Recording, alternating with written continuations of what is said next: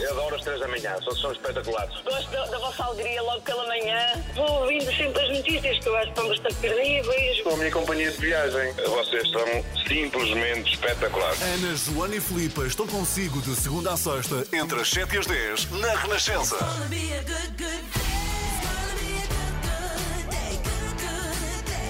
Muito bom dia, boa sexta-feira. Hoje, para o momento musical do dia, viajamos até 1998, ano da Expo em Portugal, da inauguração da Ponte Vasco da Gama e a sua famosa feijoada.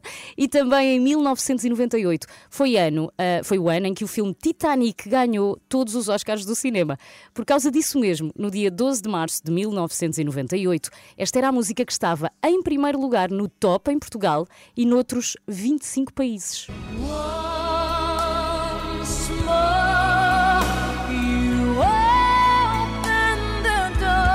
claro que já reconheceu. My Heart Will Go On, Celine Dion, interpreta a música que ilustra o Titanic a afundar-se em pleno oceano. My Heart Will Go On, há 22 anos, entrar-nos pelos ouvidos adentro e estava então em primeiro lugar do top de 26 países, Portugal incluído, há 22 anos. E agora Soul Asylum, Runaway Train. É sexta-feira, 7 e 14 não se atrase. Eu sou a Filipa Galrão, bom dia. É certo que ainda não podemos sair, mas às tantas isso até é bom, porque significa poder deitar-se mais tarde nesta sexta-feira e dormir sem pensar em despertador.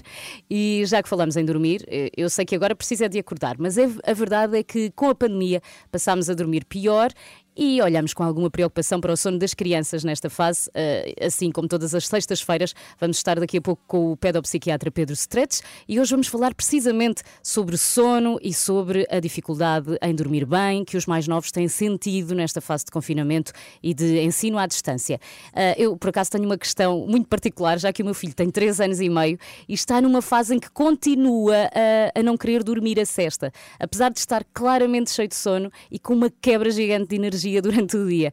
Enfim, questões que uh, apoquentam qualquer pai e qualquer mãe, mas contamos com as dicas práticas e sábias de Pedro Stretch para nos ajudar. É às 7h45. E depois das 8h30 recebemos a ilustre, a premiada cientista Elvira Fortunato, que graças ao seu trabalho na área científica recebeu ontem o Prémio Pessoa 2020.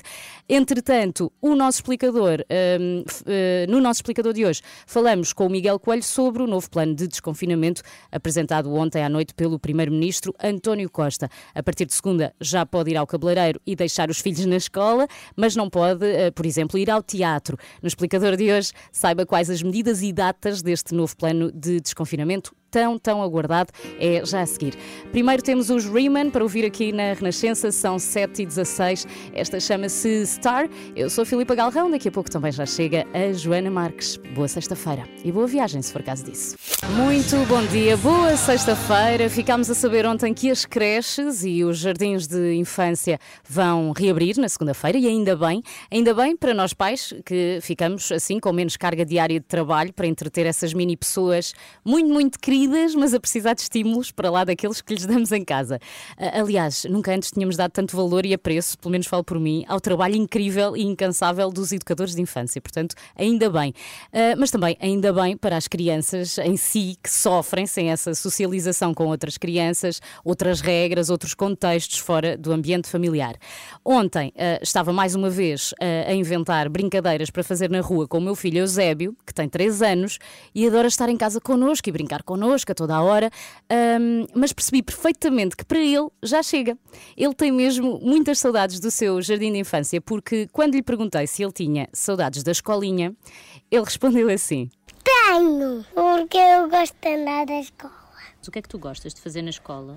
Brincar, atacar os dinossauros e morder o dinossauro. Pronto, é isto. Parece que há dinossauros no jardim de infância do Eusébio. Uh, eu não sabia, mas também não censuro. Eu também acho mais interessante caçar dinossauros do que estar em casa com a mãe e o pai a trabalhar. É muito mais fixe, como ele diz. Há um artigo muito interessante no site da Renascença, uh, rr.sap.pt, que aponta 14 medidas que reduzem o risco das crianças levarem o vírus para casa. E segundo este estudo, se cumprirmos pelo menos 7 dessas medidas, o risco de contágio contágio diminui 100%. 100%. Ou seja, não há hipótese de termos as nossas crianças a trazer Covid para casa. E são medidas simples, embora algumas sejam muito restritivas, hum, há outras que podem ser adotadas e, e seriam perfeitas para todas, por, para todos. Por exemplo, aulas ao ar livre sempre que possível. Uh, quando está sol, pode ser apenas um professor por turma, turmas mais pequenas, o uso de máscara por parte dos professores ou mesmo a monitorização diária dos sintomas. Assim, não estamos a obrigar os mais pequeninos a uso de máscara ou a não partilhar brinquedos uns com os outros, nem lhes passamos aquela ideia de que têm que estar muito quietinhos e afastados num canto e com máscara na cara, quase como a imputar-lhes responsabilidade caso alguém na família fique infectado. Não é preciso, nenhuma criança com dois ou três anos deve ter que passar por isso, acho eu. Portanto, nós adultos estamos cá para assegurar que cumprimos a nossa parte, protegemos a saúde pública, mas ao mesmo tempo também protegemos a saúde mental e, e as competências sociais dos nossos mais pequeninos. E assim o Eusébio e, e todas as crianças do, do Jardim de Infância já podem caçar dinossauros à vontade. Acho que é isso que todos queremos nesta, nesta altura.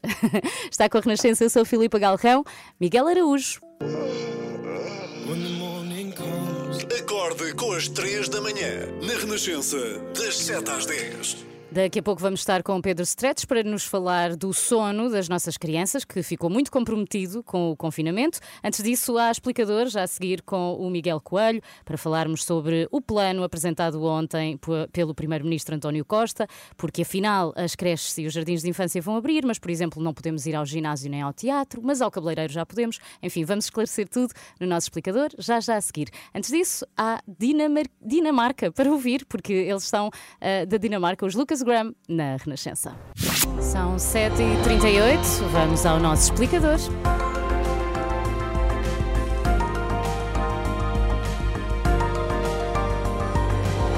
Na próxima semana vamos então começar a desconfinar, a palavra temida por muitos. As várias fases do plano do governo foram anunciadas ontem à noite por António Costa e é delas que vamos falar agora no explicador com o Miguel Coelho. Miguel, teremos então um desconfinamento a conta-gotas, como lhe chamou o Primeiro-Ministro. Sim e não, ou seja, é conta-gotas por ser um desconfinamento dividido em várias fases, mas a verdade é que são gotas maiores do que muitos especialistas e, pelo que sabe, que o próprio Presidente da República defendiam. E basta ver que ontem, quando falávamos falávamos aqui sobre o que era possível que abrisse ou não para a semana. Havia algumas certezas, como as creches eh, e os infantários, mas havia sobretudo dúvidas se iriam ou não reabrir as escolas do primeiro ciclo, os cabeleireiros, as livrarias, o comércio ao postigo, enfim. A verdade é que todos esses setores que podiam ou não retomar a atividade vão mesmo retomá-la e há outros ainda, eh, e nessa medida, dentro das opções disponíveis, é um desconfinamento até maior do que muitos aconselhavam. Então vamos lá saber o que é que podemos de facto voltar a fazer a partir de segunda-feira. Sim, a partir de segunda, com esta primeira fase, eh, as crianças até ao final do primeiro ciclo do ensino básico, portanto até ao quarto uhum. ano, podem regressar às aulas presenciais, uh, reabrem creches, amas, jardins de infância e as uh, antigamente chamadas escolas primárias. Depois, e certamente correspondendo ao teu pedido, o hum. governo decidiu permitir a reabertura de cabeleireiros yes. e barbeiros, institutos de beleza e outras atividades similares. Reabrem também as livrarias e as bibliotecas, os stands de automóveis, agências imobiliárias e, uh, quanto ao restante comércio de bairro, pode também voltar a funcionar, embora apenas para a tal venda ao postigo, ou seja, a venda à porta ou à janela. Ou seja, isso não inclui os centros comerciais, certo? Não, só as lojas uhum. com porta para a rua, os centros comerciais só devem reabrir a 19 de abril, mas em contrapartida, isto também é importante e não foi uh, salientado na conferência de imprensa do Primeiro-Ministro, uh, já segunda-feira vão reabrir parques, ah. jardins e outros espaços verdes e de lazer. Portanto, também era aguardado por muita gente. Sim, principalmente pelo meu filho. E quanto aos restaurantes, também há alterações, Miguel? Uh, apenas uma, é que vão voltar voltar segunda-feira a poder uh, vender bebidas, uhum. o que uhum. até aqui estava proibido. Fora isso, restaurantes, pastelarias, etc., vão manter-se em regime de takeaway ou seja, só podem vender para fora ou então com entrega ao domicílio e só se prevê a reabertura de esplanadas hum. depois da Páscoa. São, apesar de tudo, bastantes uh, novidades a partir sim. de segunda-feira. Sim, e, e, há que lembrar também outra novidade importante: uh, esta não é decisão do governo, mas sim da Igreja, uhum. é que já a partir de segunda-feira voltam também as missas com fiéis, uh, uma decisão tomada pelos bispos face à melhoria considerável da pandemia em Portugal. Portanto, regressam as celebrações públicas, mas claro, com as medidas sanitárias que já estavam em vigor. Esta vai ser então a primeira etapa do desconfinamento. E o que é que está previsto a seguir? A segunda etapa só depois da Páscoa e uh, convém salientar que na semana anterior à Páscoa uh, vai ser proibido viajar entre conselhos uh, para evitar que se repita o que se passou no Natal. Depois, e se a pandemia continuar controlada, a 5 de abril reabrem as aulas presenciais do segundo e do terceiro ciclos do ensino básico, reabrem também equipamentos na área da deficiência, os museus, monumentos, etc., as lojas de rua até 200 metros quadrados e as esplanadas, bem como os ginásios, embora neste caso sem aulas de grupo. Hum, essa parte dos ginásios também é aguardada por muita gente, mas uh, teremos então de esperar até 5 de abril. Sim, uh, para segunda-feira a seguir à Páscoa. Uhum. Uh, e depois teremos mais duas fases, a 19 de abril e a 3 de maio, com a reabertura progressiva das restantes atividades. É impossível falar tudo aqui, mas no portal da Renascença em rr.sap.pt temos o calendário completo sobre o que vai abrir e quando. isto, volto a sublinhar, se os números da pandemia se mantiverem dentro dos parâmetros definidos pelo Governo e António Costa anunciou ontem que esses parâmetros são uma incidência de casos de Covid a 14 dias abaixo de 120 por 100 mil habitantes e um índice de transmissibilidade da pandemia até 1. O famoso RT. O famoso Há então RT, uh, muito para ler em rr.sapo.pt sobre este plano de desconfinamento. Uh, o mais importante é que estamos no bom caminho, mas vamos ter de manter todos os cuidados para que a situação se mantenha controlada e não seja preciso voltar atrás. Ninguém quer isso. Até já, Miguel. Até já. A pele que há em mim, Márcia e GP Simões, nesta manhã, na Renascença. Olá, Joana Marques, bom dia. Olá, bom dia. E é curioso que vamos falar de sono, não é? Vamos falar de E esta música pode ajudar eh, as crianças a acalmar à noite, mais do que de manhã, não é? Sim, sim, é verdade. A Márcia tem dois filhos pequeninos, ela de certeza que fez a música a pensar nisto. Está na hora então de nos ligarmos ao pedopsiquiatra Pedro Stretes, hoje precisamente para falar do sono das crianças e dos jovens. Relembramos que na semana passada a nossa produtora Sandra Torres partilhou connosco uma dica que resulta lá em casa com os filhos, ela pô-los na cama com um walkie-talkie e assim se tiverem dificuldades a adormecer já não precisam de gritar pelos pais saída, na saída sair Nem da cama. aquela manha de estarem sempre a sair da cama, não é? Exato. Que eles são muito espertos. Sim, saem da cama e voltam e saem outra desgaste, vez. Isso desgasta. Basta carregar no botão do walkie-talkie e é divertido. Bom dia, Pedro. Bem-vindo. Olá, bom dia. Bom espero dia. que hoje me estejam a ouvir bem e sem falhas. Bom dia sim, a todos. espero que sim. Uh, aumentaram os problemas de sono das crianças e dos jovens com a pandemia. Esta dica da Sandra, do, do walkie-talkie, parece-te boa? pois é, uh, e às vezes é importante que cada família consiga perceber eh, dentro do seu funcionamento o que é que realmente funciona em cada caso. Mas sem dúvida, aumentaram as perturbações de sono, porque aumentaram no geral as perturbações de ansiedade e do humor, e nessas coisas há sempre duas áreas, nos pequeninos e nos adultos, que quase sempre dão queixas, justamente o sono e a alimentação. Uh, o sono, o habitual é haver uma insónia inicial, ou seja, uma dificuldade das crianças uh, começarem a dormir. Também porque houve quebra de rotinas, uh, há quebra de atividades de desgaste, o próprio ir para a escola, o fazer desporto, etc. E também porque, apesar de tudo, há ainda uma situação de uma certa ameaça externa, muitas das vezes também sentida pelos pais. Nós também temos pais em grande tensão e em grande sofrimento nesta fase, que eles próprios, à noite, também estão a sentir mais dificuldades. Mas então vamos lá a algumas dicas. É isso. Eu acho que isso é sempre importante. Bom, uma coisa que nós insistimos sempre e que às vezes é difícil até nos mais crescidos é manter horários e rotinas. Uh, o sono, como função fisiológica, precisa muito das suas horas certas. E, e eu às vezes digo muito aos pais: vá, vamos distinguir as noites de domingo quinta, porque há aulas no dia a seguir, das noites de sexta e de sábado. Nesta fase, uh, claro, é também importante perceber que Uh, olhem, há que diminuir atividades excitantes pelo menos 30 minutos antes, os telemóveis, os jogos de consola, os uhum. computadores, porque é impossível uma criança adormecer se, por exemplo, desligou um computador e no momento seguinte vai deitar, o nível de ativação cerebral ainda é brutal. E depois, um outro aspecto muito importante, facilitar o mais possível o que nós chamamos a transição entre a vigília e o sono. Pode ser a história ao deitar, uhum. pode ser um bocadinho mais de mimo e de proximidade e de contacto físico, pode ser, como é óbvio, a diminuição da luz, a própria temperatura do quarto, uma luz de presença para os mais pequeninos. Uh, muitas vezes há crianças que precisam de uma certa certificação verbal dos pais, vais dormir bem, vai estar tudo ok. Aquela- Sonho. aquela Não há Motivação. monstros, não há monstros debaixo da cama. Motivação para o sono. Exatamente, sim, sim. E também eh, falámos da música, porque também, obviamente, é uma situação que, que relaxa. Ah, e por último, eu diria que nesta fase de maior tensão, ah, temos que ser um bocadinho tolerantes no sentido de compreender a necessidade de maior proximidade e até de maior presença física dos adultos para que justamente as crianças e, no caso dos mais novos, mantenham uma boa estabilidade emocional. É o, é o famoso um co-sleeping.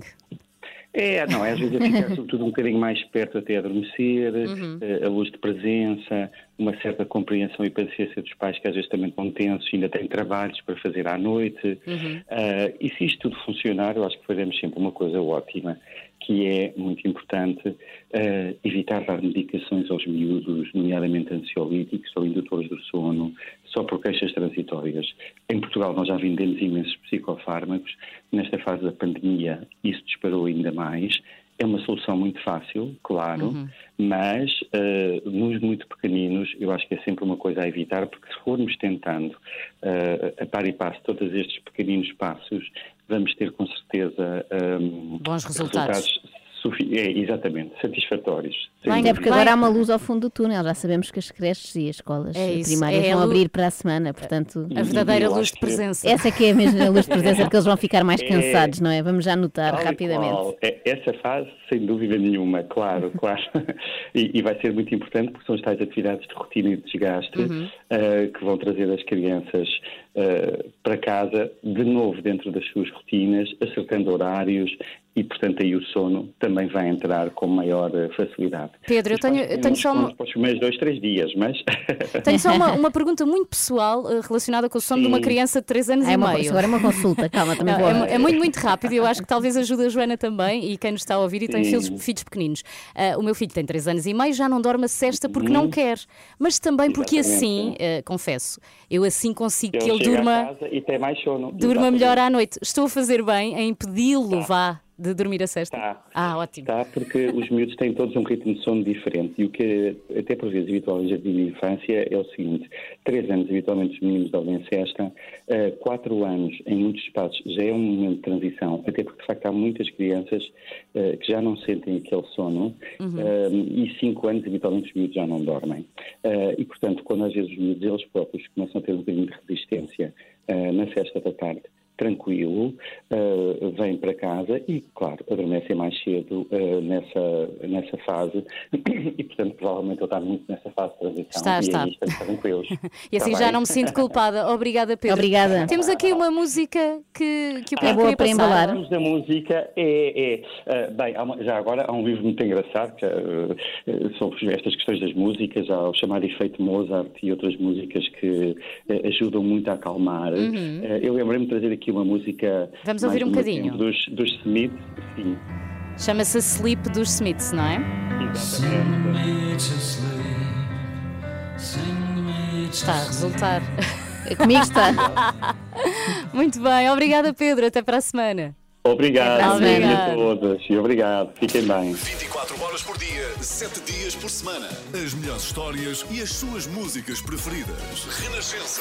A par com o mundo, impar na música. Joana, bom dia. Não Agora... percebe essa resistência dos miúdos a dormir a cesta. Eu, por mim, dormia todos Ah, os dias. dormia. E não dormes? Não, não dá. Não, mas agora que os, que, que os teus filhos vão voltar à creche. Ah, não, porque eu tenho que. Ainda só vai um, não é? Há esse pormenor. Mas mesmo que fossem os dois, eu tenho que despachar muito trabalho antes da hora deles saírem. Portanto, já não dá para aquela cesta relaxada. Dormes a tua cesta mesmo à noite, como as pessoas Sim, normais tenho muitas saudades, tenho muitas saudades dessa época. Há quem diga que ah, no- todos devíamos manter a cesta até, até ao fim da vida. Como os fundo. espanhóis, não é? Eu lembro-me que o meu avô dormia sempre a cesta. Também eu, Eu olha, isso é uma recordação que eu tenho do meu avô. É, não dormir é? a cesta. Eles é que sabiam andar nisto da vida. Joana, o que é que temos hoje no extremamente desagradável? Olha, continuamos a ter criptomoeda. Ontem apresentei aqui o curso do Window. Eh, E hoje vamos à segunda parte, vamos ver o que é que aconteceu. Ele apresentou o seu curso Sim. e depois alguém se manifestou a propósito desse curso e começou a haver queixas das pessoas que compraram o curso. Foi a parte mais divertida. Ah, muito bem. Relembrar que o extremamente desagradável na Renascença tem o apoio de iServices, líder de mercado nos serviços de reparação de smartphones, tablets, MacBooks, tudo. Comece o seu dia com as 3 da manhã e fica par com o mundo na Renascença. A seguir à extremamente desagradável, temos volume 2 de criptomoedas. É verdade, a ver se é desta vez que ficamos umas entendidas. Eu, pelo menos, ontem não fiquei. Tu Não já fica- te sentes uma expert Não, em ainda não. criptomoeda? Mas Não. eu, eu não comprei o curso. Acho que é Sei, preciso. sei, mas eu estou a estudar muita matéria também para te ajudar a ti e a todos os nossos ouvintes a ver se ficamos todos ricos. Mas, não, mas duvido, duvido. Está bem, então vamos tentar ficar ricos já a seguir com extremamente desagradável. Para já, Toto África a tocar na Renascença. clássico. Sabes que esta música está. Há uma coluna implantada no deserto do Que está a tocar, vai tocar para sempre esta música, em loop, sim. E, mas as pessoas passam lá perto, não? Está no deserto. Sempre que passas, ouves. E acho que aquilo acaba por reverberar e, dependendo de como está o vento, podes ouvir. Olha, não fazia ideia. Já aprendi qualquer coisa. Criptomoeda ainda não, mas já aprendi uma Já coisa nova. Já viste? É uma, uma coluna no deserto para sempre a tocar esta música. São 8 e 17 Está na hora. extremamente desagradável.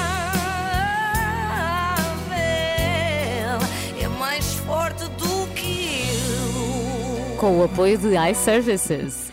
Ontem tivemos aqui uma pequena introdução ao curso de criptomoeda vendido online pelo youtuber Window. Este mini curso é uma entrada direta para quem quer adquirir conhecimento no mercado de ações. Não é um curso zero to hero, como é o de cripto, porque são dois cursos diferentes, mas vocês vão conseguir fazer investimentos sozinhos, acima de tudo, não cometer erros no mercado de ações. Ent- Eu sabia que ias gostar. Zero to Hero. Já aprendi qualquer coisa hoje. Agora parece-me que está a acontecer ao, ao Window o movimento oposto, não é? Está Hero to Zero, não é? É o chamado de bestial a besta, mas dito em inglês fica com mais estilo. Mas como eu dizia, apesar do curso parecer fascinante, a convocatória feita pelo Window a todas as crianças e jovens que queiram tornar-se especialistas em compra e venda de ações durou muito pouco. Foi apagada do YouTube ao fim de poucos dias, ao mesmo tempo que um outro vídeo se tornava viral.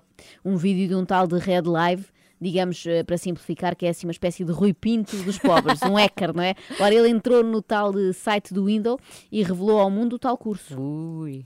como eu invisto o meu dinheiro. E ele falava de meados até 2015. Ele falava de meados em, em- em mais ou menos 2015, foi a primeira vez que eu ouvi falar acerca de criptomoedas. Como se, como se tudo o que ele alcançou até hoje foi à base disso. Mas é claramente é uma mentira. Claramente é uma mentira. É apenas para vender o produto. Porque, como é óbvio, a gente sabe que o Windows não ganhou nada através das criptomoedas, ok? O Windows apenas vai ganhar com o pessoal que lhe comprar o curso Então, esta Sério? história do Windows, no fundo, só é mentira nos primeiros minutos em que lançou o curso, não é? Dizendo que ganhou dinheiro com criptomoeda. Uhum. A partir do momento em que arranjou o primeiro aluno, isto já passa a ser verdade, não é? No fundo, ganhou o seu primeiro montante com criptomoeda, ainda que indiretamente. Mais precisamente 400 euros o valor do Eu curso. compreendo que o valor possa soar excessivo. Ahm, havia pessoas a comparar, por exemplo, ao preço de uma PlayStation e eu compreendo, eu compreendo o que vocês me dizem.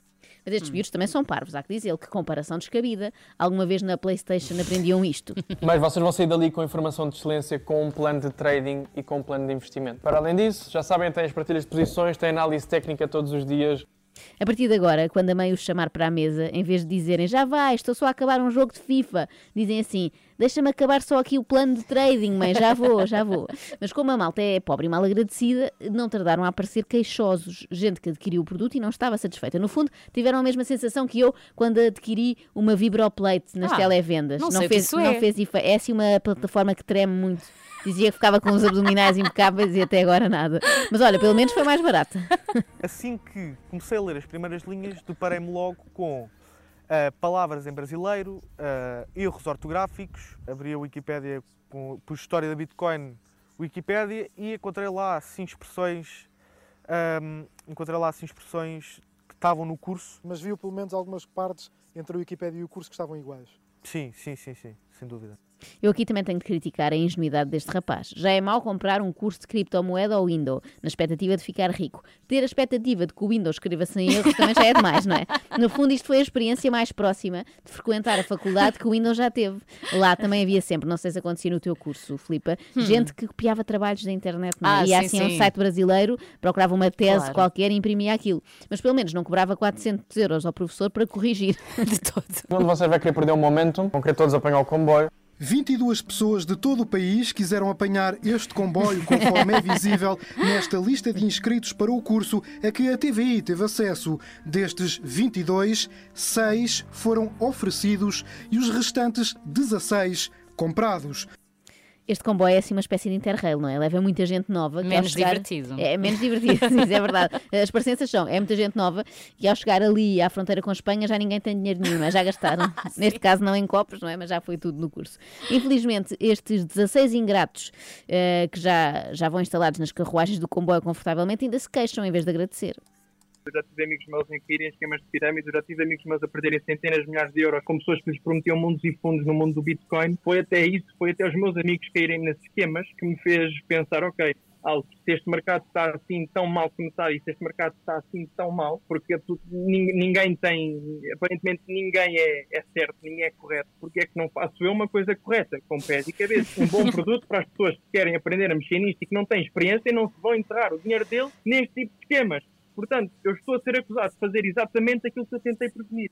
Quer dizer, o Windows entra nisto para salvar o mundo da Bitcoin. Tal e qual. E ninguém lhe agradece. Ele é um benemérito, a troco de míseros 400 euros por cabeça, impede que as pessoas percam dinheiro, para além dos 400 euros, é claro, esses já foram. E nem uma palavra de apreço para ele. Esta juventude realmente está cada vez mais mal educada. Eu cá agradeço ao Windows esta boa ação e peço-lhe mais. Peço que, se possível, a seguir, salve o mercado imobiliário e dos automóveis em segunda mão, porque também há muita aldrabice nesses, nesses mercados. Bem, apesar deste tom ligeiramente exaltado, o Windows reconheceu o erro no que toca ao preço. Continua a haver muita gente eh, chateada comigo, especialmente com a questão dos 400 euros, que eu, apesar de já ser explicado que, que não, nem sequer foi uma ideia que saiu da minha cabeça, foi sim de pessoas que tinham mais experiência do que eu.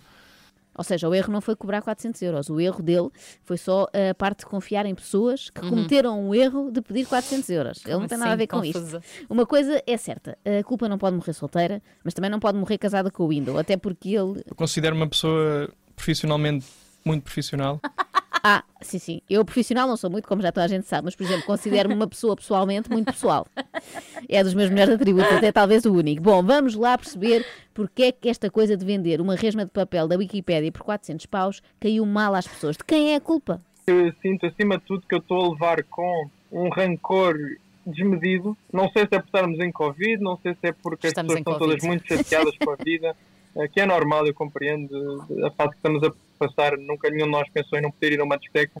A culpa é do Covid que nos impede de ir a discotecas não é? fechadas. Isto agora dá para tudo, não é? Equipas de futebol que não ganham, a culpa é do Covid. Youtubers que são atacados sem razão, a culpa é do Covid. Enfim, eh, tudo por culpa da falta de discotecas. Lá está, Uhum. as pessoas precisam de sair à noite para quê? Para terem aquela típica atitude de bêbado que é mais uma rodada de champanhe para todos, mesmo que custe quase tanto como um workshop de criptomoeda. Não faz mal, uma pessoa com os copos pratica melhor o desapego, não é? Se o Windows vendesse o curso à porta de discotecas, ia aparecer sempre alguém a dizer: olha, em vez de comprar um, eu até vou levar já dois. Foi um negócio como, outro, como, como qualquer outro.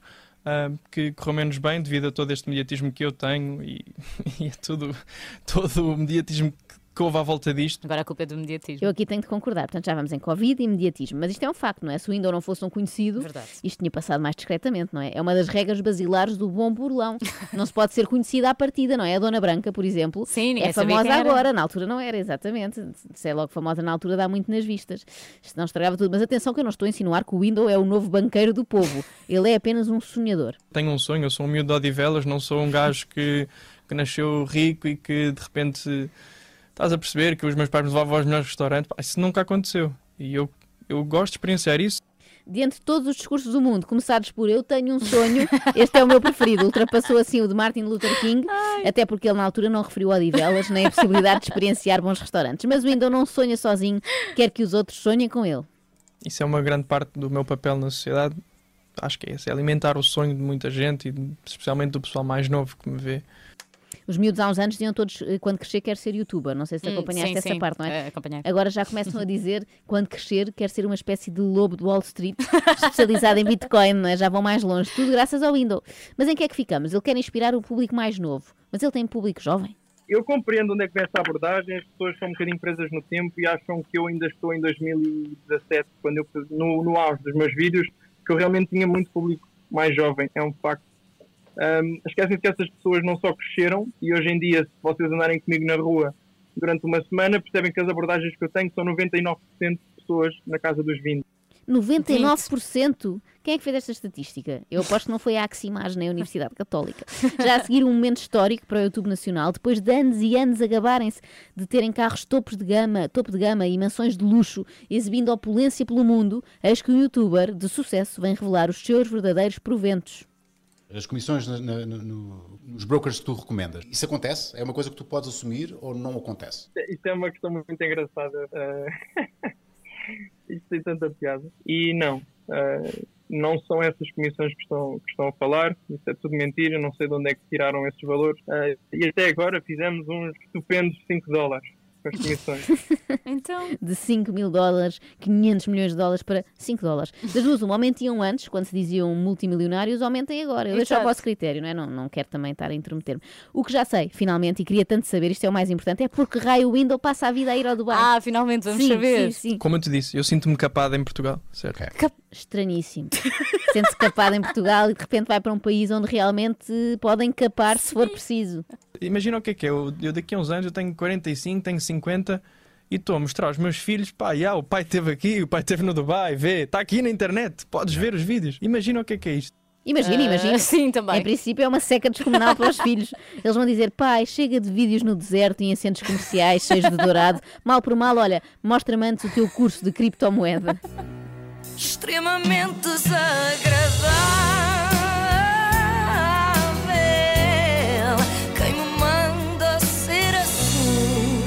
Com o apoio de iServices, líder de mercado nos serviços de reparação de smartphones, tablets e MacBooks. Saiba mais em iServices.pt.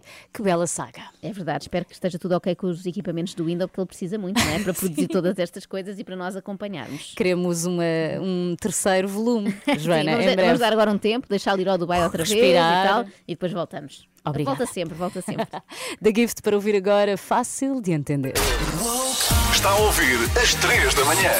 Às três da manhã, que vão ser quatro daqui a pouco, porque vamos estar com Elvira Fortunato. Ela é engenheira cientista, venceu ontem o Prémio Pessoa 2020. Estamos orgulhosas? Nós Muito estamos. orgulhosas. Já estou contente eh, por não teres revelado aqui, mas vou fazê-lo eu, eh, para me auto-humilhar. O facto de eu ontem à tarde ter achado que o prémio Pessoa era um prémio sempre para escritores. Sim, E a Joana já tinha preparado- já tinha preparado segundos ter perguntas. pensado que a Elvira escrevia, quem sabe, romances. Depois percebi tudo e percebi até que já tínhamos falado da Elvira aqui no, no programa várias vezes. É uma incrível cientista e vamos tê-la aqui já a seguir. Sim, mas e quem foi- sabe se ela um dia não escreve um É romance. isso, e foi por pouco que não lhe perguntaste onde é que ela ia buscar toda Vocês a deviam ter- inspiração. Deviam ter deixado ir mais longe livros. e protagonizar aqui um momento estilo Herman José naquele Eu é mais bolos, não é? Exato. Elvira Fortunato vai estar connosco já a seguir. Para já, Richard Marx na Renascença, a 20 minutos das 9. E falamos agora do mundo da ciência e da inovação. A cientista Elvira Fortunato venceu ontem o Prémio Pessoa 2020, uma que, no que toca a prémios, é quase um Cristiano Ronaldo da ciência, Miguel. Sim, começa a justificar-se uma galeria de troféus, não é? Porque eh, conquistou já cinco vezes o prémio As Mulheres Mais Influentes de Portugal, para além de sucessivas distinções internacionais. Eh, destaque para o ainda recente prémio Impacto Horizonte 2020 da Comissão Europeia e eh, também no ano passado foi premiada pelo Governo do Chile com o prémio Estreito de Magalhães. A ciência e a inovação são sinónimos de Elvira Fortunato, foram palavras de Pinto Paulo Simão ao anunciar ontem o prémio Pessoa. Elvira Fortunato, que se tem destacado pelo trabalho pioneiro na área da eletrónica, em particular nos célebres, eh, e já temos falado muito disto ao longo eh, dos anos aqui, eh, dos célebres transistores de papel. E ninguém melhor para falar de ciência do que a própria, não é? Temos connosco Elvira Fortunato. Bom dia, Elvira. Antes de mais, muitos parabéns. Olá, bom dia, muito obrigada. Olá, bom, dia. dia. Trabalhando em investigação, eu suponho que esteja sempre a surpreender-se. Qual foi a melhor coisa que descobriu ou aprendeu enquanto cientista? Uh, pronto, tenho. Há várias coisas, mas talvez, pelo menos aquela que teve um impacto maior, eh, não só na comunidade científica, mas também na sociedade em geral, foi exatamente o transistor de papel e nós termos conseguido provar, e fomos os primeiros a nível mundial, neste momento há muitas equipas a trabalhar nesta área, foi exatamente mostrar que podemos usar uma, o papel, uma simples folha de papel, como material para, para eletrónica e para fazer um transistor. Penso que essa realmente foi a, foi a maior de todas. Esta atribuição do Prémio Pessoa eh, a uma cientista pode ser também eh, uma prova de que a ciência está na moda, aliás, agora em contexto de pandemia e tudo isso? Sim, eu penso que sim, muito embora mesmo no âmbito do, da, das atribuições e dos outros premiados já, já, já, já, já existiram vários, o prémio já foi atribuído a vários cientistas. De qualquer das maneiras, aliás, eu ainda referi isso ontem também, eu fiquei duplamente contente por receber este prémio, exatamente porque é na área da ciência e hoje em dia nós vivemos um mundo em que a ciência é fundamental e penso que todos nós ficámos, o cidadão comum eh, percebeu a importância que a ciência tem e a importância que é investir em ciência. E, em segundo lugar, fiquei também muito contente porque ainda esta semana nós comemoramos o Dia Internacional da Mulher uh, e o prémio foi atribuído a uma mulher, portanto fiquei, fiquei duplamente contente. E já que falamos em mulheres, como é que, uh, Elvira, podemos motivar mais as mulheres para a investigação científica? O que é que ainda falta para não termos tantas mulheres na, na investigação científica como homens?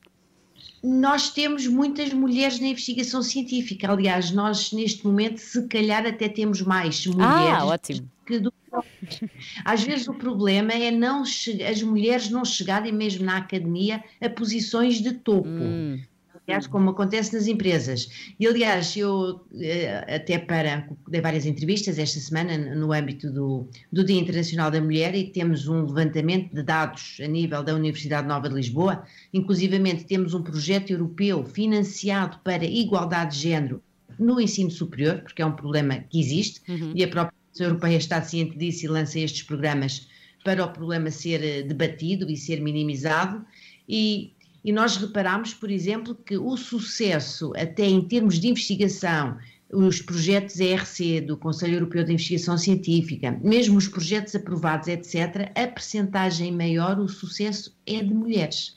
Portanto, a ciência ou o sucesso da investigação na nova até pende mais para, para o feminino. É como aqui na rádio, não querendo aqui menosprezar o Miguel Coelho, claro que é bom, precioso, bom, precioso. Bom. Temos falado bastante da cultura e das dificuldades impostas por esta pandemia. Quanto à ciência, também se viu prejudicada, mesmo em termos de investimento. Poderá haver aqui uma espécie de retrocesso por causa deste período pandémico? Eh, durante o investimento não tivemos problemas, porque os projetos que tínhamos eh, financiados, os orçamentos, eh, isso não, não houve cortes. Aliás, vamos pedir até, até extensões dos prazos, mas realmente houve houve problemas, porque, quer dizer, houve atrasos porque tivemos que estar fechados, nós fechamos agora, iniciamos o trabalho no dia 1 de março, as equipas estão a retomar e agora vai levar até algum, algum tempo até retomar uh, o tempo perdido, mas uh, acho que as agências financiadoras e toda a gente está sensibilizada com este assunto e vamos ter extensões, uh, alguns já pedimos e já nos deram de, de, dos próprios projetos para Muito compensar. Bem. Muito bem, este prémio Pessoa teve o valor de 60 mil euros, não foi? Algum, foi. O, que é que, o que é que a Elvira vai fazer com, com o prémio? Mais um Olha, transistor? Olha, eu ainda não sei, mas há uma coisa que eu, que eu vou fazer assim que, que desconfinarmos e que for possível, que é fazer uma festa muito grande com toda a equipa.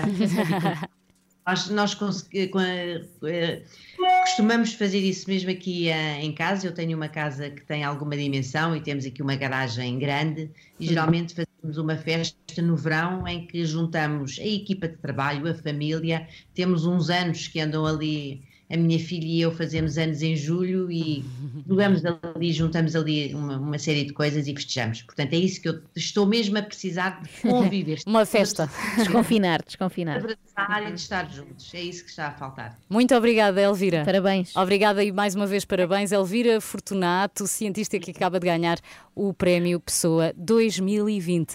Na Renascença, a 12 minutos das 9, os Fujis, para ouvir agora. E já depois das notícias das nove, vamos uh, falar de emoções, vamos falar de futebol. Ontem já a Joana lançou aqui o repto, porque trouxe aquele que foi o momento futebolístico mais marcante da vida do teu pai, não foi? Sim, não foi mais a tua? do que meu. Uh, foi mais marcante no sentido de ver uma pessoa sempre muito séria, de repente descontrolada, entre aspas, no bom sentido, por causa de um golo.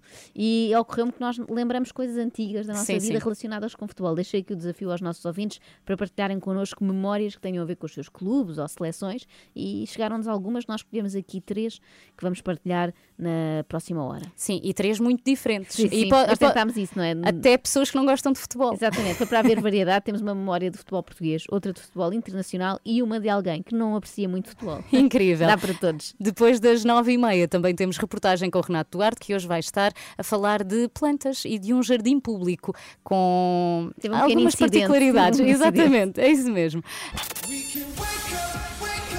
Acorde com as 3 da manhã, na Renascença, das 7 às 10. E vamos falar do momento uh, futebolístico uh, mais. Uh, Estava aqui a dizer aqui ao fundo Diz, Joana do Marques, momentum, do como momento. diria o Window, não é? Momentum. É o momentum. Qual foi o teu momentum? Recorda-nos? Ontem falei aqui de um momento em que percebi que o futebol era assim uma coisa meio louca, que foi um Milan-Porto há muitos anos, em 96. Uhum. Eu lembro-me onde estava, lembro da reação do meu pai quando, quando o Jardel marcou o 3-2 na altura e pensei, as pessoas ficam mesmo alteradas com o futebol, também quero, também quero esta droga que não faz assim tão mal, depende, depende, se não nos enervarmos muito. E perguntámos aos ouvintes que outros Uhum. momentos eles eh, recordavam. Tu também recordaste aqui o teu, Eu recordei, no- foi mesmo o- no estádio, não na televisão, não é? Sim, foi no Estádio da Luz, a, a mítica reviravolta do Benfica Na rumo à taça. taça, rumo à taça de Portugal, frente ao Porto.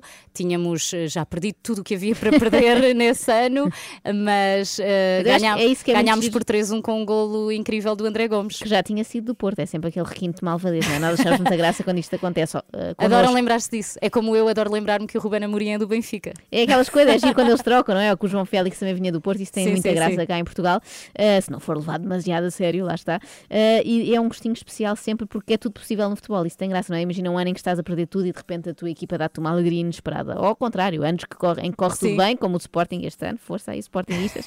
Eh, e é giro como decoramos isso no tempo, ou seja, de certeza que Sportingistas agora que vão festejar este campeonato este ano, daqui a muitos anos, 20, 30, Vão 40, lembrar-se vão deste lembrar onde estavam no dia em que o Sporting ganhou. Eu acho que esses marcos são engraçados na Vão dizer vida. que estavam de máscara, que não puderam abraçar os amigos. Ah, espero que não. Eu espero que no final de maio já possam. Então, daqui a pouco vamos recordar eh, com três ouvintes os três momentos mais marcantes do universo futebolístico enquanto espectadores e adeptos.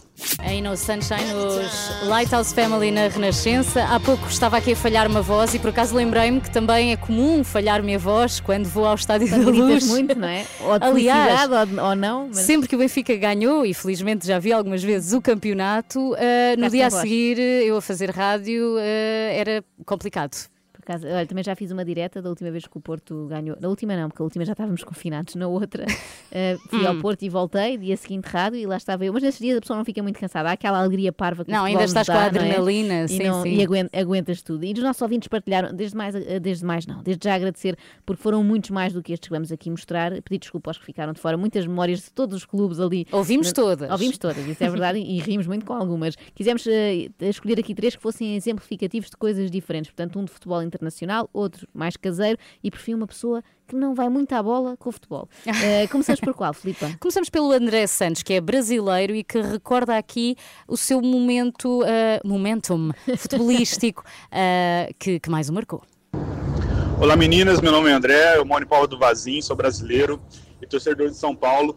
E eu me lembro de um gol do São Paulo contra o Corinthians, que é o arquirrival do São Paulo no Brasil, vamos dizer assim. Rogério Ceni, que hoje é técnico do Flamengo, foi campeão brasileiro com o Flamengo aí semanas atrás, e o Rogério tinha 99 gols na carreira quando entrou Hum. naquele jogo. Fernandinho sofreu uma, área uma falta na entrada da área, o estádio já começou a tremer e pediu o nome do Rogério, bateu o Rogério. O Rogério foi lá, ajeitou a bola, bateu do jeito que o Rogério sabe bater. Ah, não teve chance para o Júlio César. Tem até uma imagem do Júlio César caído no chão. Na hora que ele cai, cai com o rosto no chão, tentando defender a falta do Rogério.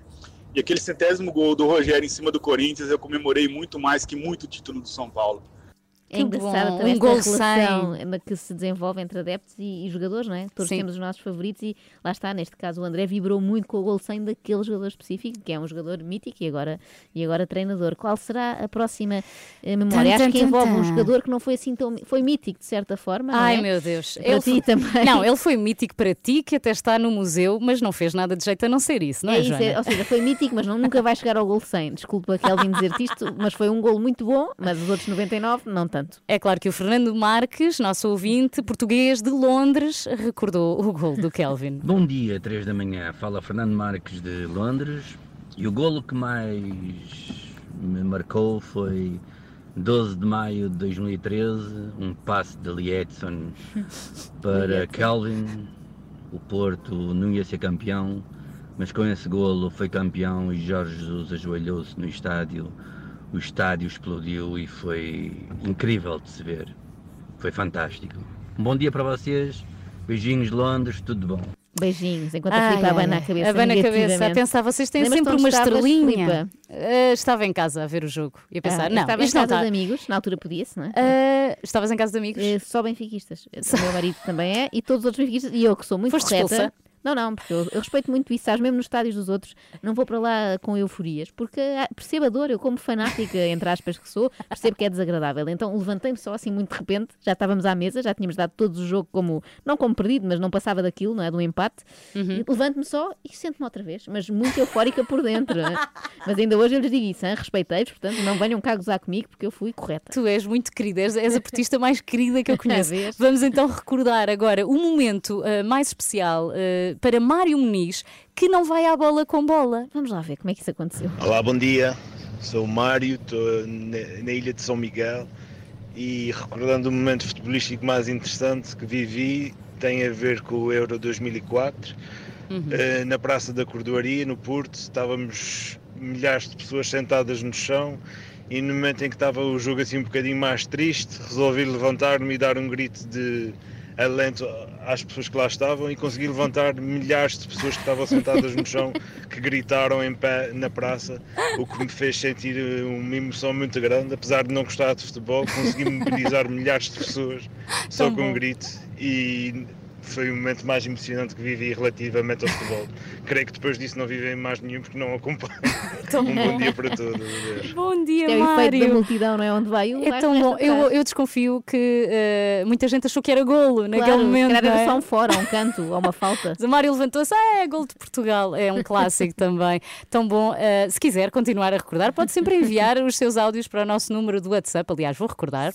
962 007 500. Hoje o momento futebolístico que mais o marcou, amanhã quem sabe, outro momento qualquer. Exatamente. Está sempre à exatamente. Pode vontade. ser que ainda apareça aí um muito bom até ao fim da hora, que tínhamos mesmo que recordar. Um talvez para alegrar a Filipe. Um que envolva aqui o Benfica, por favor. mais triste. Também envolvia aquele do Kelvin, mas não, Ah, não positivamente. em bom. olha, temos mais um adepto do Benfica connosco. É a verdade, nada, vamos é, tentar saber qual o momento futebolístico que mais marcou Henrique Monteiro Ah, também. o Monteiro, pois é. É o Monteiro Por hoje. acaso tenho que lhe perguntar, não sei se ele é do Benfica. O Raposo sei que é. Este Henrique vamos descobrir. Lady Antebellum na Renascença, agora o comentário de Henrique Monteiro. Sportinguista. Já sabemos que é sportinguista. Como todo- Ah, é. Olá Henrique, bom dia. Bom dia. Bom dia. Eu também me lembro do 7 a 1 que o Sporting deu ao Benfica. Mas já vocês não eram. Mas nesse... Já Calma, calma. já vimos falar. Nesse ano o Benfica Dezembro- ganhou o campeonato. É verdade, mas foi em dezembro de 1986 e aquele Manuel Fernandes, que hoje é comentador, marcou 4 golos, o último dos quais uma maravilha quase em cima do apito final.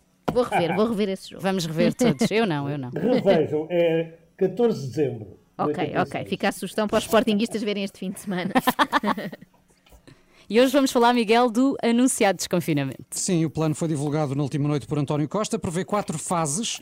A primeira a começar na próxima segunda-feira, com eh, a abertura de creches e escolas até ao quarto ano, cabeleireiros, barbeiros, comércios ao postigo, enfim, as atividades que temos vindo aqui a adiantar, incluindo também, e é igualmente importante, a reabertura de parques, jardins eh, e outros espaços verdes e de lazer. Há quem diga que é ir depressa demais. Na tua opinião, Henrique, é ou não um plano adequado? Olha, bom dia, Miguel. Eu, eu acho que é muito difícil. É, eu- isto deve ser das, das decisões mais difíceis que alguém tem que tomar. Por exemplo, vamos ao caso das escolas. Eu acho precipitado até ao quarto ano. Mas acho precipitado não é porque nas escolas haja muita transmissão, é porque os pais se encontram todos à porta da escola e aquilo é uma eu, eu moro numa rua que tem uma escola básica até ao sexto ano, mas ju- justamente são os alunos mais pequenos, até ao quarto, que, que, são trazidos pelos pais, no geral, e depois os pais vão até à porta da escola, e é gera-se para ali uma molhada incrível, e eu não sei se nós estamos já em, em, em condições de fazer isso sem ter que recuar mais tarde. Porque há aqui um problema, não é? Nós temos aqui vários problemas. Ou, ou os problemas sociais, as pessoas não conseguirem trabalhar em casa com os filhos em casa, e, e o- o problema das casas serem demasiado pequenas muitas vezes, ou demasiado, demasiadamente sem condições, em, em muitos casos também, de pobreza e isso tudo. Temos um problema económico. O problema económico é um problema terrível se não abre nada na economia, se está metade da economia fechada, estamos a gerar pobreza, desemprego e, e maus sociais enormes. E depois temos o problema da saúde pública, que é que, a que responde o confinamento. Ora, supesar isto tudo, eu há bocado ouvi o especialista com quem vocês falaram, dizer "Ah, provavelmente com este plano vamos ter que andar para trás. E eu, enfim, não percebo nada, senão também ia às reuniões do Infarmed botar faladura, mas de facto não sei. Digo, eu, a mim parece-me um bocadinho. Quer dizer, parece-me sobretudo que o governo demora um pouco tempo demais a reagir. Já para fechar, demais. Mas agora Eu temos penso eh, os critérios baseados no número de casos e também do, do célebre É RT verdade, para que é possa haver uma reação mais rápida. Mas o RT teve no mínimo em meados de fevereiro. O- os internados é que ainda eram muitos, quer dizer, porque estas coisas não vão a par. Ou seja, nós neste momento estamos a descer o número de, de- de internados, o CIs, o número de mortos, o número de infectados. E a subir já o RT, não é? E a subir o RT. Ora, quando o RT sobe, quer dizer que há mais transmissão. Ora, se há mais transmissão, o que é que a gente pode pensar do futuro? Quer dizer, isto é, é extraordinariamente difícil. Eu penso que Neste caso, como o RT pode- está abaixo de 1, ainda não se trata de haver mais transmissão, é antes uma, uma diminuição da transmissão mais lenta, Exatamente. mais lenta. É, é uma- uma- exatamente, é uma, que ainda não chega a haver mais transmissão, porque ainda está abaixo de 1. Mas como tem vindo a subir, é expectável que possa chegar a 1. Sim. Deixa-me perguntar-te ainda dizer- isto. eh, uma das vozes aparentemente críticas quanto à velocidade do desconfinamento é a do próprio Presidente eh, da República. Será que fica aqui em causa a solidariedade institucional tão apregoada entre Marcelo e Costa? Dizem que o Presidente da República queria uma coisa mais eh, lenta, mais suave, mais, mais Sobretudo cuidadosa. depois da Páscoa, não é? Exatamente, sobretudo depois da Páscoa. Mas eu acho que o problema da Páscoa até está mais ou menos, eh, eh, digamos, acautelado pelo, pelo, pelo Governo. Mas não acho que seja caso para, para haver uma quebra de solidariedade institucional. Até porque, por muito que, que se diga que, que este plano é um, é um bocado eh, excessivo ou, ou rápido demais, também é verdade que ele tem muitas, muitas, muitas cautelas e tem travões já eh, definidos, não é? Uma coisa boa que se fez agora foi dizer com isto nós avançamos, continuamos a avançar, mas se eh, isto não acontecer, nós temos que parar ou temos mesmo que recuar. Portanto, o Primeiro-Ministro ontem à noite, às 8 da noite, disse isso, mostrou até um gráfico com quatro. com, com, com uma daquelas coisas que precisam ser coordenadas, não é? E dizer onde é que está o X e mais não sei o quê, não sei se toda a gente percebeu, mas a verdade é que ele eh, prometeu, e acho que bem, que se as coisas começassem a correr menos bem, se parava, se começassem a correr mal, podia-se recuar. O que Marcelo não quer é que, é que se volte a recuar. E eu também percebo que voltar a recuar hoje em dia já é uma coisa que, enfim, ninguém vai aceitar. Obrigada, Henrique. Olha, bom fim de semana. Bom fim Bom fim de semana, até segunda. E viva o Sporting. 24 horas por dia, 7 dias por semana. As melhores histórias e as suas músicas preferidas. Renascença. A par com o mundo. Impar na música. Hoje o Renato Duarte está com o protagonista de uma história que foi por um triz que teve um final feliz. O Renato está com Nuno Pratos, um apaixonado por botânica, que de livre vontade tratou de um jardim público abandonado, plantando e tranta- tratando, a título pessoal, mais de 147 espécies. Acontece que um dia os responsáveis da junta de freguesia destruíram esse canteiro. Mas claro, as coisas não podiam ficar por aqui e queremos saber como um jardim público tão bem tratado por alguém que não tinha obrigação disso, ah, como é que está hoje em dia. E já vamos então para esta reportagem bonita do Renato Duarte. Para já Waterboys a tocar na Renascença, The All of the Moon. Estamos ah, aqui até às 10. Joana Marques. Cá estou e Filipe Galrão também está. Posso Estou. atestar. Sim, Gara- sim. Garantes. Garante, é ela, é ela mesmo. São 9h37. Bom dia, boa viagem. Waterboys na Renascença. Viramos agora as nossas atenções para uma história de amor às plantas e que ah, já passou por um mau bocado, mas o final é feliz. Renato Duarte, bom dia. Ai, que história bonita. Bom dia, Joana. Bom dia, Filipe. Olá, bom é uma dia. história de facto bonita. Deixa-me só sair aqui do ateliê do, do Nuno, é o nosso convidado desta manhã. Já nos vai contar a história deste jardim e é para onde eu estou a ir neste preciso momento. Não Aliás, o ateliê é nada. muito bonito. Onde é o jardim e o ateliê? Diz, desculpa. Onde, onde é o jardim e o ateliê? Em Alvalade, na zona de Alvalade, aqui Uhum. em Lisboa, curiosamente numa zona que eu não conhecia. Uh, no ateliê, estava eu a dizer que temos uma biblioteca eh, muito extensa de botânica, que é a grande paixão do Nuno, Nuno Pratos. Olá, bom dia. Olá, bom dia. Então conta-me lá a história deste jardim, onde nós estamos neste preciso momento, que agora não está assim tão bonito como já esteve uh, há cerca de dois meses atrás, não é? O que é que aconteceu? Conta-me lá. Há dois meses atrás o jardim estava muito mais pequeno, com uma dimensão muito menor, mas de qualquer das formas estava mantido. E, e nasceu porque eu tive a preocupação de cuidar de um talude, de um espaço que era da junta e que é da junta de freguesia, mas não estava assim tão bem tratado. Uhum. Durante o verão ele secava porque não tinha irrigação a funcionar como deve ser, apesar de eu fazer algumas, algumas notificações à junta, nunca foi reparado. E eu decidi. E aquilo começar- partia-te o coração, como apaixonado por botânica, por plantas que. Mas como, como cidadão e até aprendendo o que, é que, o que é que vai acontecer no mundo, eu, apesar de não estar muito em contacto com as notícias, vou sabendo o que é que se vai passando no mundo. Sim. Pelo menos a sustentabilidade e, e o ambiente, isso é importante, são importantes, são fatores importantes. Sim. E comecei a plantar, eh, a cuidar o, o canteiro. Como jardineiro tenho algumas plantas, as pessoas foram, dando também, pelo entusiasmo de ver um canteiro que é público, mas que foi recuperado, portanto, torna-se agradável para todos. As Isto é pessoas iam partilha. passando por aqui e vendo-te a cuidar Vendo. do jardim, não é? Sim, é uma. Não deixa de ser uma ação comunitária, não, não, não deixa de ser uma participação on- onde eu dou aquilo que sei, aquilo que, que, que, conheço Claro. e os outros usufruem da mesma forma que eu também tenho o retorno. Foste plantando aqui cerca de 147 espécies do mundo inteiro, não é? Identifiquei, fiz uma lista e identifiquei 147 espécies. Mas depois há um total. belo dia em que algum outro vizinho que não gostou tanto da, da história, essencialmente por causa de um cão, não é? Ele achava que as plantas não faziam bem aos animais de companhia. é isso? Uh, fez uma caixa assim à junta de freguesia, afirmando que algumas plantas poderiam ser, uh, poderiam interferir na, na, na, na segurança dos animais de, de que estimação. não têm nada de andar nos jardins, eles têm de andar contra ela e. que em princípio não deveriam estar em cima de um canteiro, porque Pois. não só uh, as crianças, os miúdos têm a tendência de ir para, para a relva, portanto, em termos de, de saúde pública, não é higiene, muito exatamente, de higiene, não é muito indicado, mas de qualquer das formas, se as regras são, para ser cumpridas, Claro. não é para andar em cima dos canteiros. Ainda assim, essa queixa aconteceu e a junta de freguesia, os cantoneiros da junta de freguesia vieram aqui destruir o teu jardim. Sim, numa sexta-feira à tarde, eu quando eh, reparei que havia muito alvoroço, um, um burburinho enorme porque os vizinhos protestaram, ahm, quando saio, venho aqui à rua, vejo um caminhão da junta em que tinha arrancado por completo o canteiro. E tu foste falar com lá com os senhores. E eu, naturalmente, não vou interferir porque eles estão a cumprir uma ordem. Quem sou eu para, para dizer o contrário? Mas foste perguntar o que é que se passava, não? Percebi, depreendi, como é óbvio, mas pedi para que pelo menos ficassem com as plantas. E eles, sim senhor, amontoaram-me junto à porta o, eh, as plantas para que eu pudesse ficar, eh, pelo menos.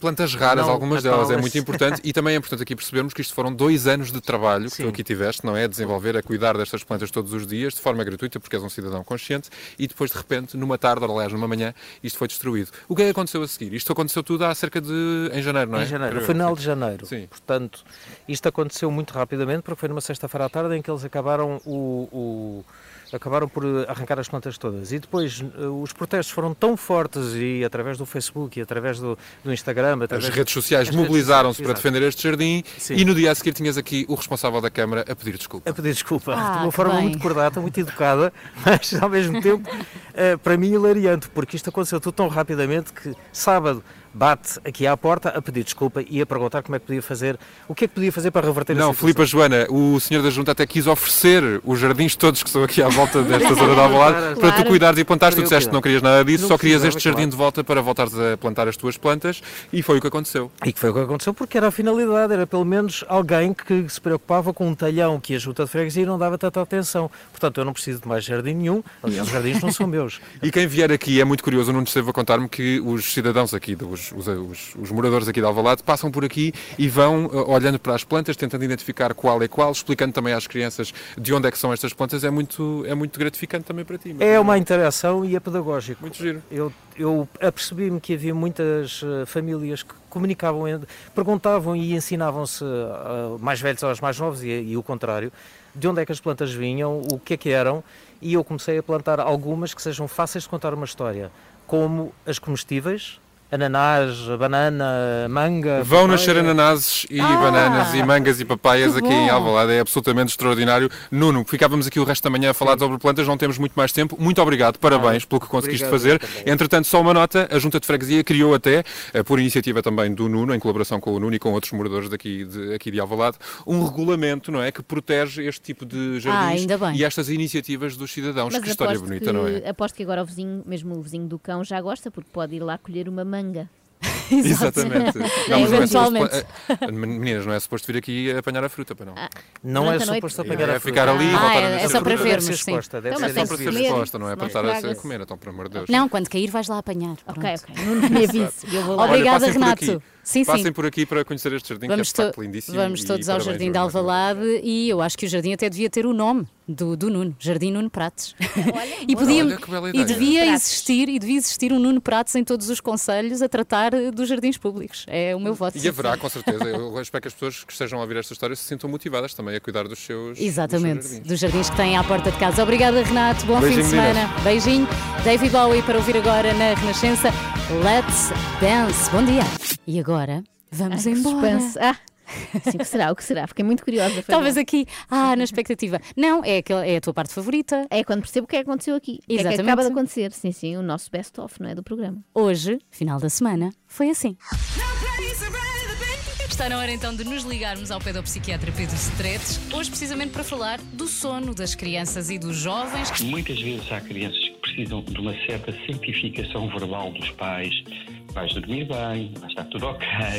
Aquela, aquela Não há monstros, não há monstros debaixo da cama. É, não, é às vezes é ficar sobretudo um bocadinho mais perto até adormecer, eh, a luz de presença. Até porque agora há uma luz ao fundo do túnel. Já sabemos que as creches e as escolas É isso, primárias é a vão abrir para a semana, portanto. A verdadeira luz de presença. Essa é que é a mesma luz de presença que eles vão ficar mais cansados, não é? Vamos já notar rapidamente. Cientista Elvira Fortunato venceu ontem o Prémio Pessoa 2020, uma investigadora que, no que toca a prémios, é quase um Cristiano Ronaldo. Fiquei duplamente contente por receber este prémio, porque é na área da ciência e hoje em dia nós vivemos um mundo em que a ciência é fundamental e penso que todos nós ficamos, o cidadão comum eh, percebeu a importância que a ciência tem e a importância que é investir em ciência. E em segundo lugar, fiquei também muito contente porque ainda esta semana nós comemoramos o Dia Internacional da Mulher e o prémio foi atribuído a uma mulher, portanto fiquei duplamente contente. Porque raio Window passa a vida a ir ao Dubai. Ah, finalmente vamos sim, saber. Sim, sim. Como eu te disse, eu sinto-me capado em Portugal. Estranhíssimo. Sente-se capado em Portugal e de repente vai para um país onde realmente podem capar se for preciso. Eu daqui a uns anos eu tenho 45, tenho 50 e estou a mostrar aos meus filhos, pá, já, o pai esteve aqui, o pai esteve no Dubai, vê, está aqui na internet. Imagina o que é que é isto. Imagina, Ah, imagina. sim, também. Em princípio é uma seca descomunal para os filhos.